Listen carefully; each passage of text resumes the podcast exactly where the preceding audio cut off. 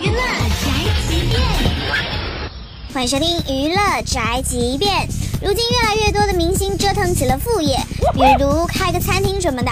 无论是黄晓明、任泉等明星合资的热辣一号，还是薛之谦的上上签，都赚的是盆满钵满。于是越来越多的明星投身餐饮事业。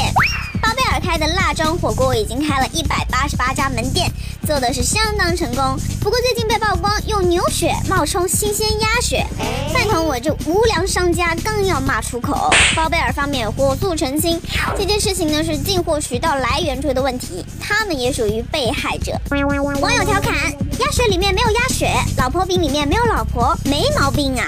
好吧，既然你们都不介意了，那我只能对你说，只要你开心就好，随意一点，拜拜。